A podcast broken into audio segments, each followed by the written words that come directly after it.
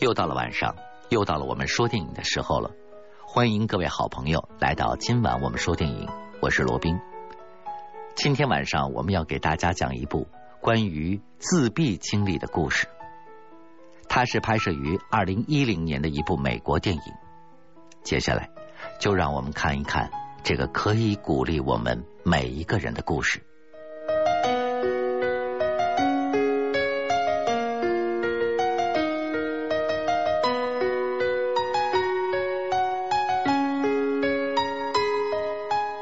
坦普·格兰丁是一个自闭症的患者，直到四岁还不会说话。但是他的妈妈并没有放弃他。经过了多年的教育和努力，坦普不仅能开口说话了，而且即将踏入大学的校门。但是他仍然有着怪异的口音和行为举止，容易精神紧张，情绪不易控制。而且他从来不愿意被人拥抱。哪怕被人碰一下都不行。高中毕业后的暑假，坦普的姨妈主动的邀请坦普到他在亚利桑那的农场去玩。那是一九六六年的夏天，坦普一下飞机就被亚利桑那的炎热气候吓了一跳。在他的眼里，整个机场都在烈火中燃烧。坦普眼中的世界和普通人的不同，他靠图形认知这个世界。所有物体在他的眼中都有精确的运动模式，而他也能将自己所看到的一切图像丝毫不差的记住。姨妈把 Temp 带到了为他准备的房间，房间里的一切都让 Temp 感到陌生和恐慌。他不明白为什么这就是自己的房间。姨妈就在一张纸上写下了 Temp 的房间几个字，贴在了门上，这才让 Temp。放下心来，姨妈家的农场是坦布最感兴趣的地方。他总是去观察农场里的牛群。坦普喜欢站在牛圈里，喜欢被牛群围拢的感觉，喜欢抚摸牛的身体，感受着他们的心跳。有一次，坦普看见牛仔把一只暴躁的牛赶到了一个狭窄的铁笼里，通过了一个装置。铁笼将牛的身体轻轻的挤压起来，牛立刻就恢复了平静，这让坦普非常的好奇。有一天，姨妈家的女仆不小心将坦普房间门上的字条弄丢了。回到房间的坦普看到字条没了，情绪立刻变得失控了起来。他哭喊着跑了出去，将自己关进了那个铁笼，并且逼着姨妈拉动装置。奇迹出现了。被铁笼挤压着的 Temp 很快就恢复了平静。暑假很快就结束了，Temp 的妈妈来接 Temp 回家。妈妈看到农场的大门已经从手推式变成了半自动式，这都是拥有机械制造天赋的 Temp 的杰作。不过，比起上大学和人接触，Temp 更喜欢和动物们在一起。当然了，大学还是要上的。可是，一进宿舍，Temp 就变得极为紧张。他不知道该如何和同学们相处。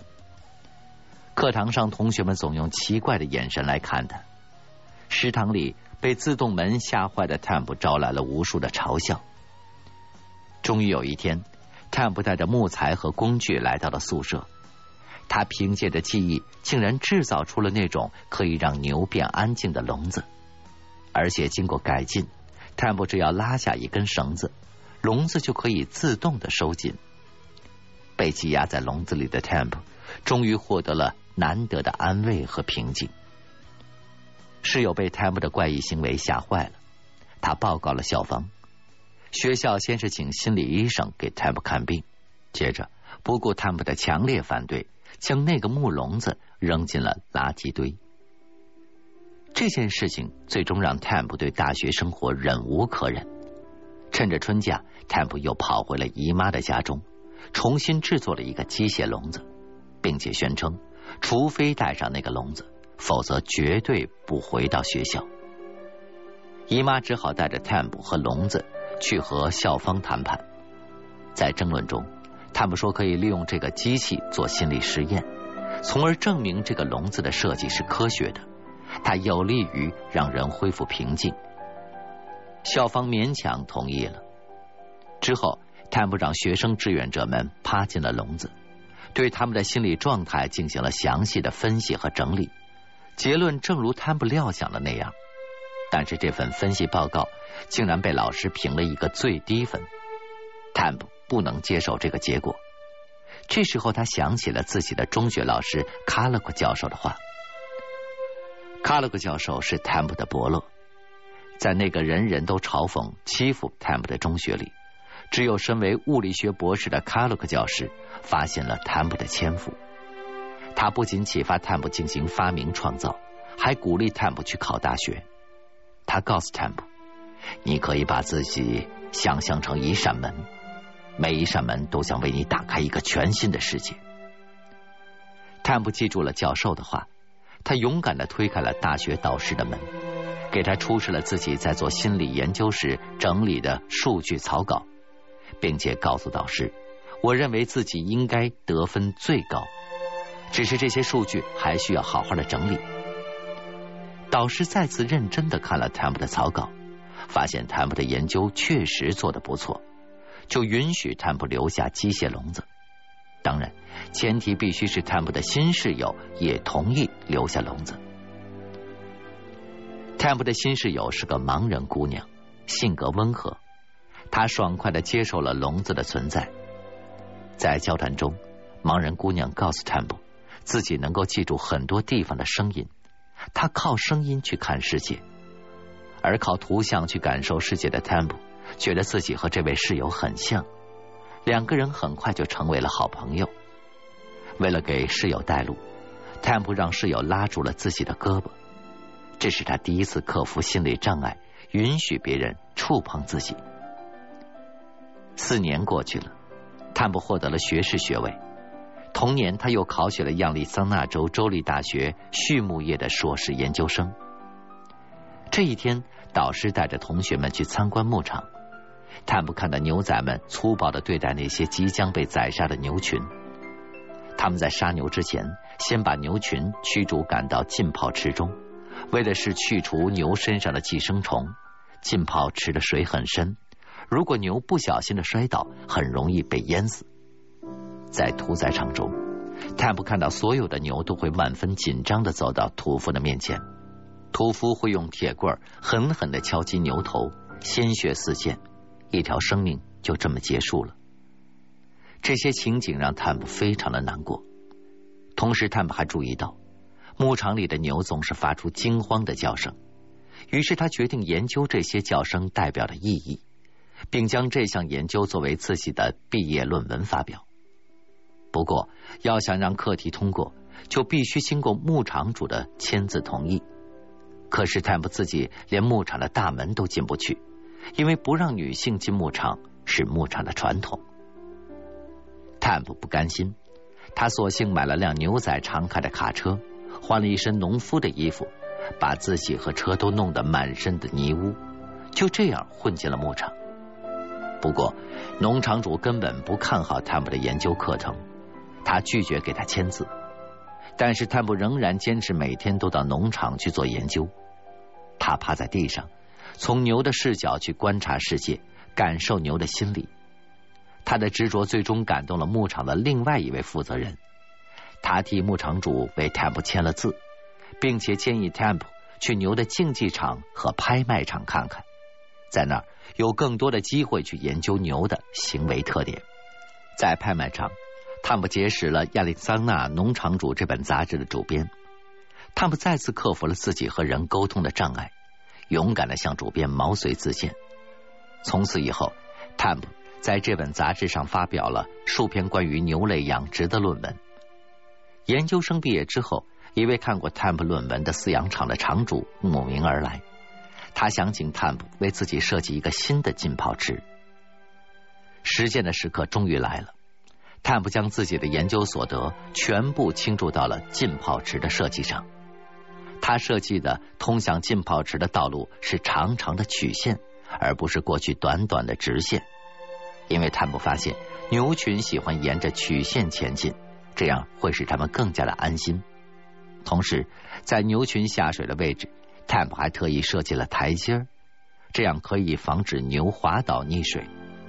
然而，牧场的牛仔们并不买 Temp 的账，他们按照老习惯缩短了道路的长度，在台阶上放了钢板，三头牛因此而被淹死，而牛仔们却把牛的死归咎于 Temp 的设计。愤怒的 Temp 来到了中学导师卡鲁克的家中，他向老师倾诉道：“如果人们不需要吃牛肉，我们就不用饲养这些牛群了。我们因为一己之私而饲养它们。”至少应该给他们足够的尊重。大自然是无情的，可是人却是有情的。卡洛克倾听着 Temp 的宣泄，他鼓励 Temp 设计出一套无惊吓的屠宰系统，彻底的改变对牛的屠宰方式。然而，屠宰场的人却不欢迎 Temp 去参观研究，而且没过几天就传来了卡洛克教授去世的消息。原来他早就已经重病在身。葬礼上，Temp 将自己胸前别着的小胸针放在了卡洛克教师的胸前。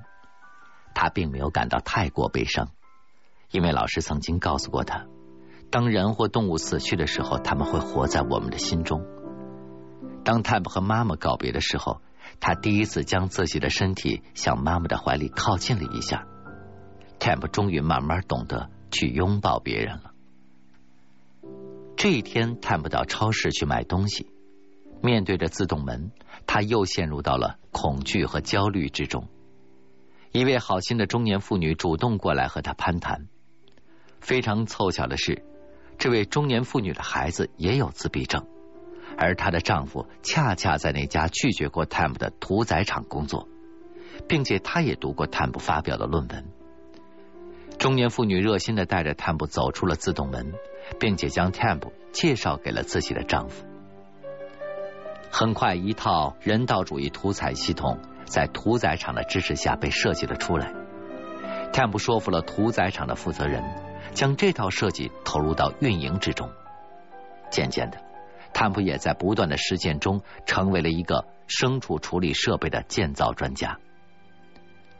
一九八一年，在国家自闭症年会上。Temp 的即兴发言震惊了全场，在场的自闭儿童的父母从他的身上看到了自己孩子的希望。